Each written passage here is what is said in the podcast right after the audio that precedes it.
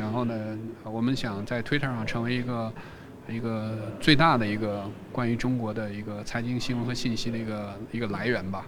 尽管中国已经成为全球第二大经济体，但国际上有关中国的英文财经信息与数据服务，在很大程度上仍然依赖于海外机构。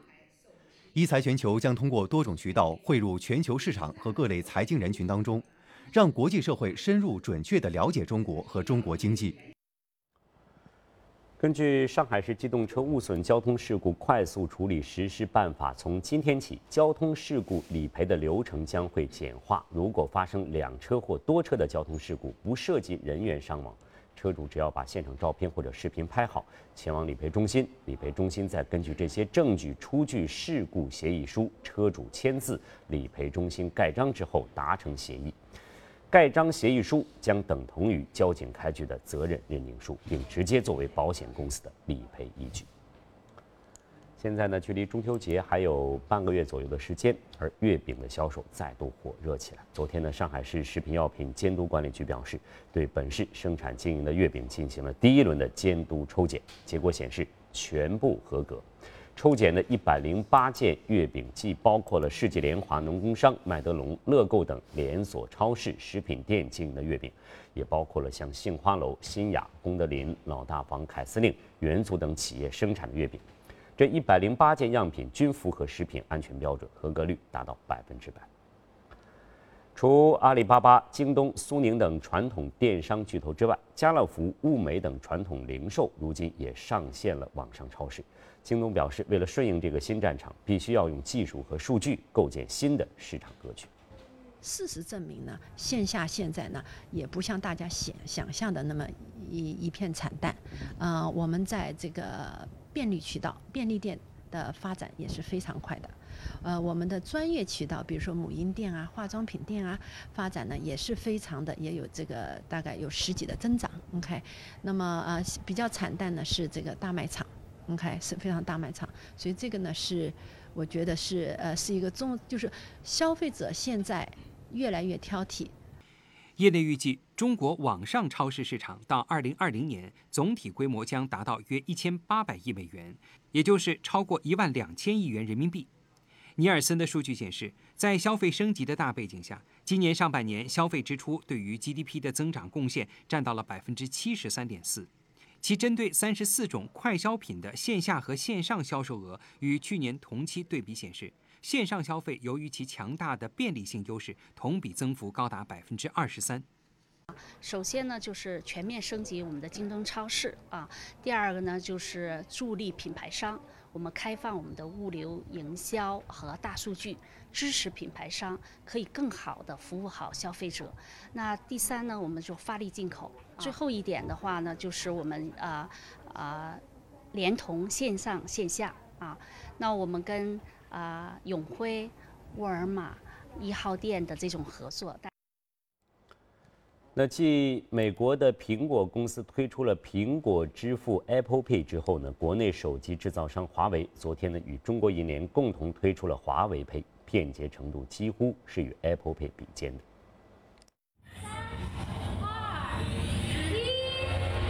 华为与中国银联联合打造的华为 Pay 手机支付功能正式上线，今后消费者在购物结账上不需要使用现金和银行卡。只要用安装了华为 Pay 的手机，在 POS 机上一刷，就完成了支付。支持云闪付华为 Pay 的机型包括华为的三款手机。未来，华为还将陆续发布更多适配机型，后续包括可穿戴设备。目前，国内已经有诸如工商银行、中国银行、建设银行、交通银行等二十五家银行支持云闪付华为配服务。未来会有更多银行加入。好，这里是正在直播的财经早班车，也请您锁定第一财经。稍后呢，我们将会进入从华尔街到陆家嘴板块，来关注全球市场和国际财经消息。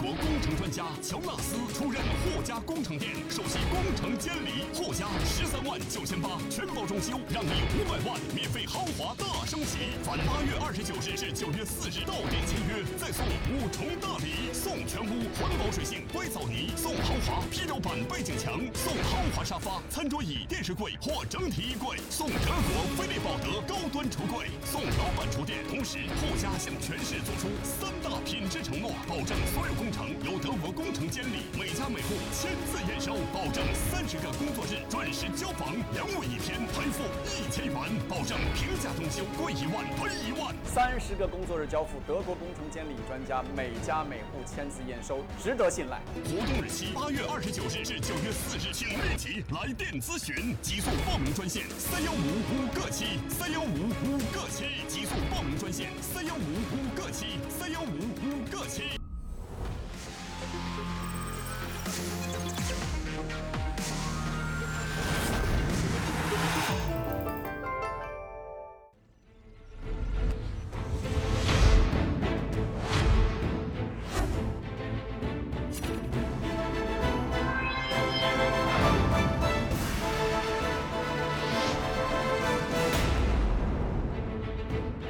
接到陆家嘴，我们首先来关注一下宏观方面的消息。欧盟统计局发布的最新数据显示，欧元区八月 CPI 同比增长百分之零点二，涨幅低于预期。当天公布的另一项数据显示，欧元区七月失业率为百分之十点一，高于预期。分析人士指出，在英国脱欧公投两个月之后，欧元区经济开始显示出放缓的迹象，加之通缩压力持续，欧洲央行或采取更多的宽松来刺激经济。花旗集团策略师就表示，由于没有能够将通胀提升至百分之二。欧洲央行可能采取更多的 QE 刺激，而且时间会更长。加拿大统计局周三公布，加拿大第二季度 GDP 年率下降百分之一点六，创出二零零九年第二季度以来的最大跌幅。那数据还显示，加拿大六月 GDP 年率上升百分之一点一，升幅高于预期。有分析称，六月加拿大数据好于预期，表明其第二季度经济虽然出现萎缩，但是随着阿尔伯塔省北部受山火的影响，能源生产逐渐恢复，经济在第二季度末已经出现走强的信号。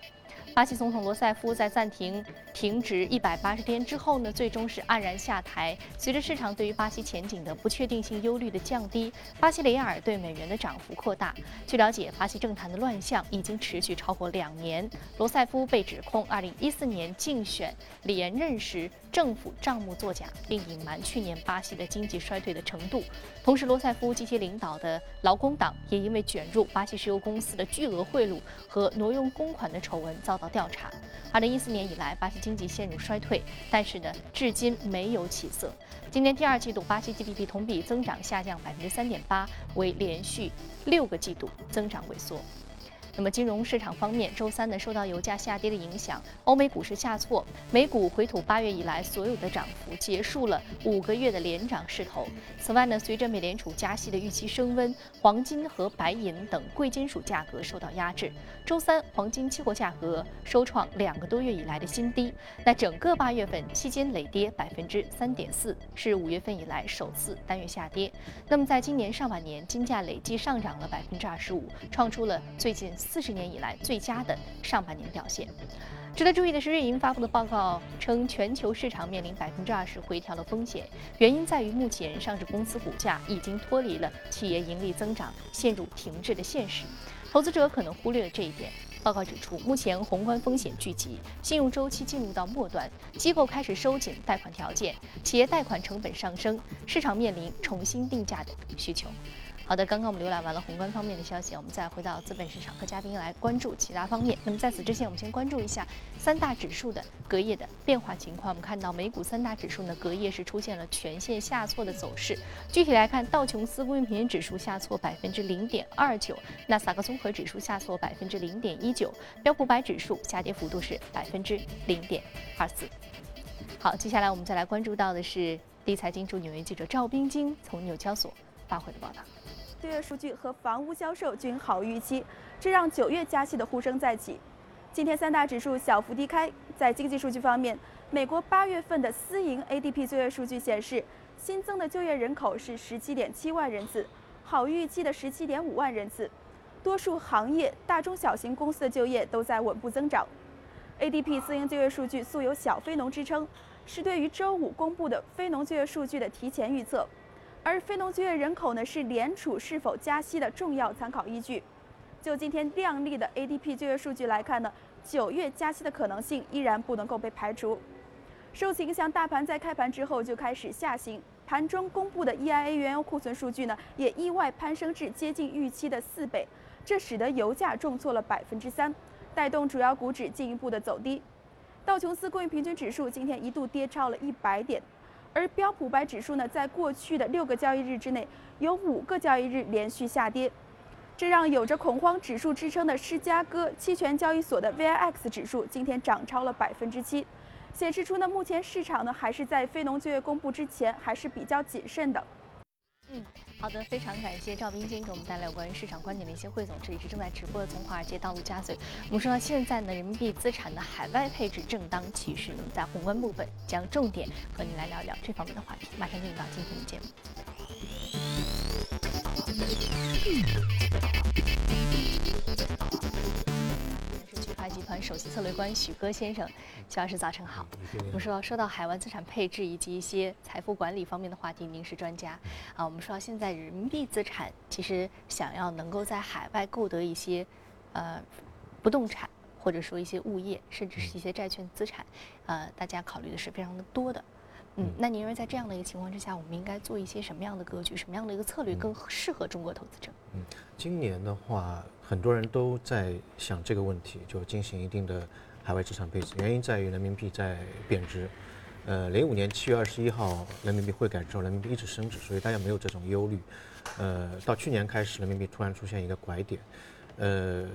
海外资产配置的话，我个人认为最大的拦路虎，或者说它首先会遇到的一个大的问题就是汇率的问题。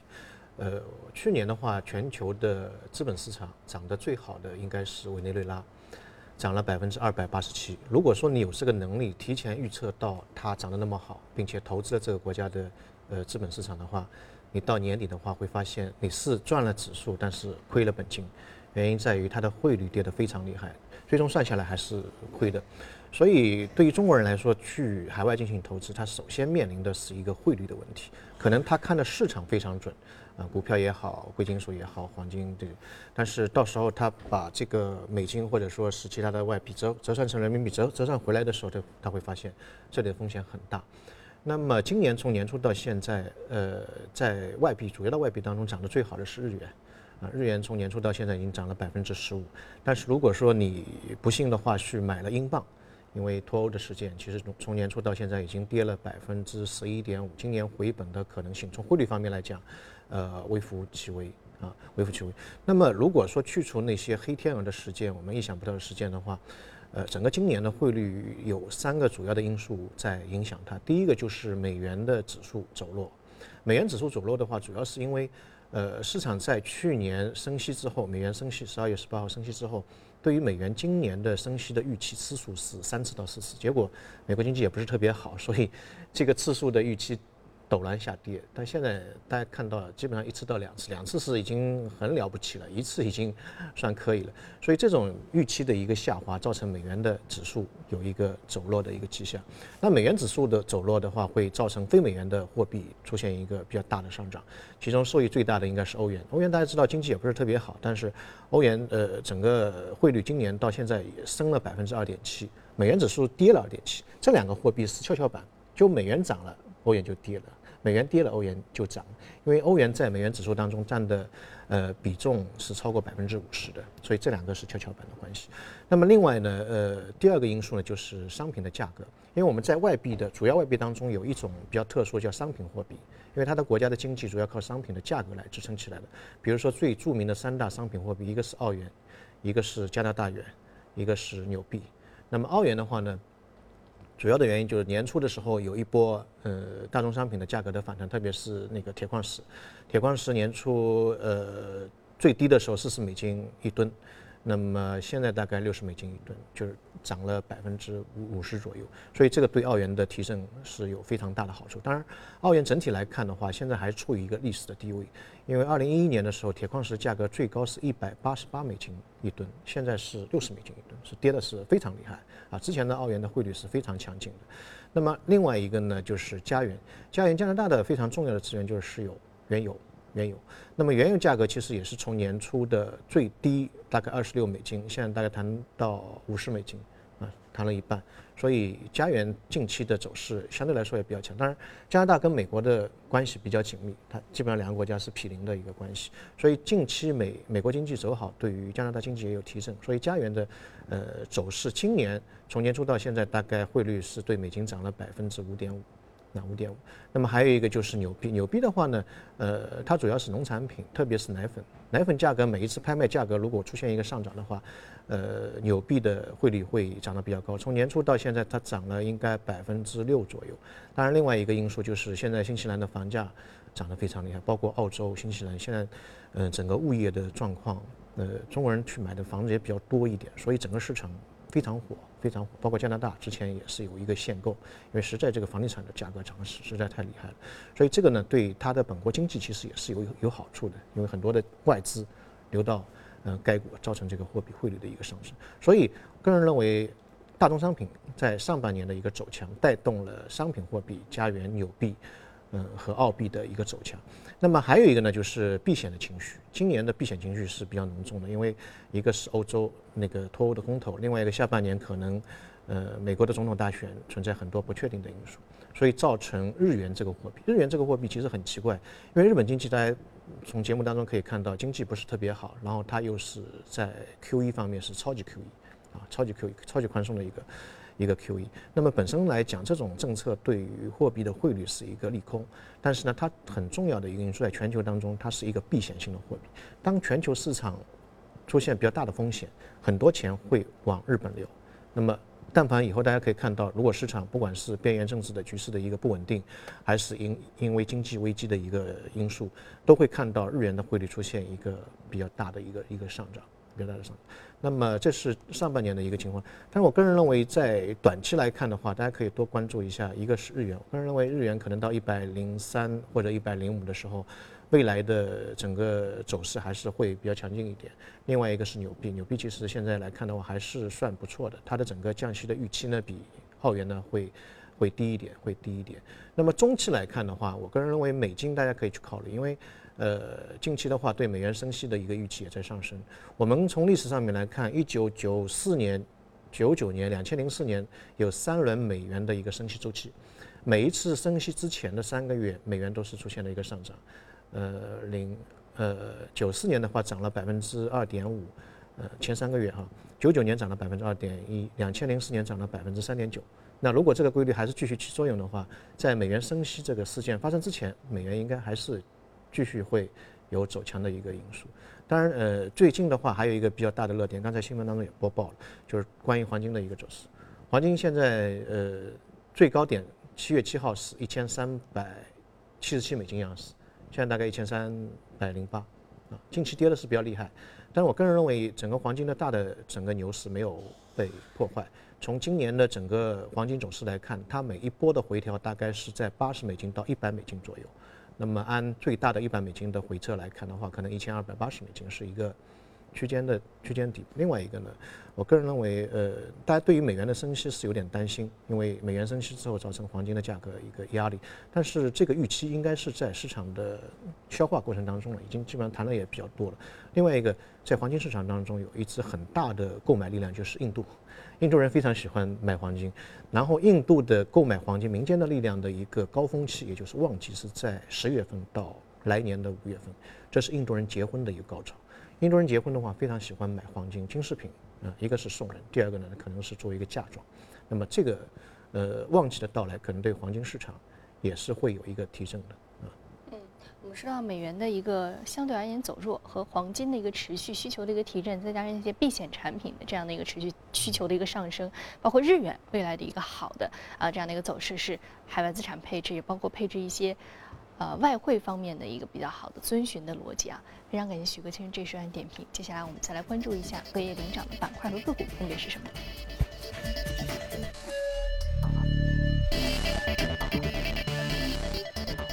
板块方面，国外货币中心银行、农产农产品啊、食品专业、国外公共事业，还有网络产品板块是领涨的。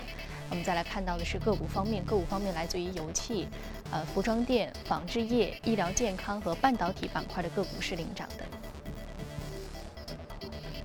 好，我们要重点看的是国家信息基础设施控股，是电信运营商，上涨幅度百分之十三点六，目前的价格是三点三三美元每股。数据显示呢，ETF 增持了，嗯，啊这家公司的仓位啊，所以说股价出现了一个上涨。呃，这家公司呢也不是很新的，九五年的时候成立的，它的总部在美国的弗吉尼亚。然后它的市场，当然美国市场也有，那么主要的市场在拉美，也就是新兴市场那一块，在巴西的，呃这个市场当中，它占有很大的一个比重。那正因为这个原因的话呢，它的股价有一点不稳定，有一点不稳定。零四年的时候被商业周刊被评为全球十大这个牛股，是呃第二名，然后到了二零一一年是被评为美国十大烂股第二名。就是说，因为新兴市场的整个市场不是特别稳，特别是在次贷危机之后，呃，由于这个经济遭到很大的一个损害，所以，呃，在那些国家当中，一个汇率的影响，第二个可能经济方面的一个影响，所以这个股价影响是会比较大一点。那么这家公司主要是做一些通讯方面的，比如说无线呃那个手机啊，呃基站啊。然后这个特别是有一些公司内部的一个通讯的一个平台的管理啊，主要是做这一块的。那么近期的话，它之所以上涨呢，一个呢，我们在节目当中屡次讲。谈到的最近一段时间当中，这个资金流向是会有一些特殊的情况，就是从一个从英国跑出来，英国跑出来之后呢，一个是到美国，造成美国的三大股指屡创新高，另外一个就到新兴市场里面去，因为那边还是有一些资产是比较高回报率的，所以这个对它在新兴市场投资呢是有一个好处。另外一个呢，呃，我们在节目当中也经常讲到，今今年的话，美国的基础建设的股票。它都是有一个飙涨的势头，原因在于美国的整个基础建设是在去呃上个世纪五十年代到七十年代做的，之后是一直是没有做，所以存在着一个非常老化的一个现象。那么去年十二月份，奥巴马也做了一个立法，就规定未来五年当中会投入两万亿的一个大的融资，去扶持整个基础建设的一个发展。所以这两个因素，一个新兴市场的呃在兴起，另外一个呢，可能在美国本土的一个立法的对于基础建设的一个扶持。所以造成这个股价可能被 ETF 选中，本身它的波动率非常低。另外一个股价在过去几年当中有比较大的下滑，所以它的投资价值在慢慢的体现出来。嗯，我们知道这个投资价值在逐渐的体现出来啊，包括这个 ETF 就是交易所交易的这个基金，其实对于它的青睐也能够看得出整个行业的这样的一个潜在的一个增长。好，非常感谢。许哥先生这一时段对于宏观和板块的点评，这里是正在直播从华尔街到陆家嘴。那接下来进一段广告，广告后来继续接着聊。好，欢迎回来，我们接下来来关注一下全球公司方面的资讯。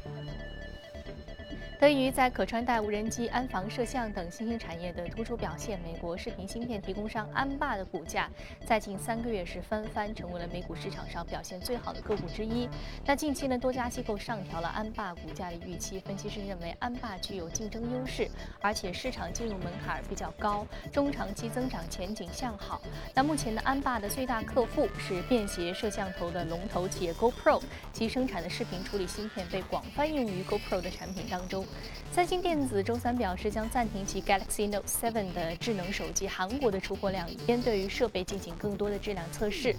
此前呢，根据韩国媒体报道，该公司已经在全球范围内收到了五起用户投诉，称 Note 7电池在充电的时候或刚刚结束之后就会爆炸或者是起火。那三星拒绝就此报道置评，也拒绝确认该机型是否将在韩国以外的其他国家暂停出售。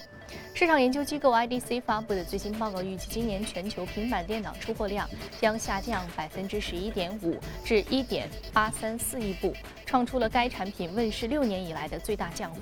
不过，随着微软 Windows 平板电脑市场份额的上升，预计2018年全球平板电脑出货量将恢复增长。IDC 同时预计，配有可拆卸键盘的大屏幕平板电脑的市场份额预计将会持续增长。2016年底，9英寸及以下的平板电脑将占据55%的市场份额，到2020年，这一比例将下降到40%。根据外媒报道，德国最大的两家银行——德意志银行和德国商业银行，在八月末曾经商谈合并的可能性。不过，两家银行暂时搁置了这一计划，以先完成各自的重组。德银 CEO 克莱恩周三表示，低利率环境令银行业头疼，而德国的银行是太多了。他指出，德银需要更多的国内和国际上的银行合并，只有通过合并，银行才能长期获利。但他不认为德银与德国商业银行合并是一个可能的选项。韩国最大的航运企业航。韩进航运公司周三决定向首尔中央地方法院申请法定第三方管理，从而正式。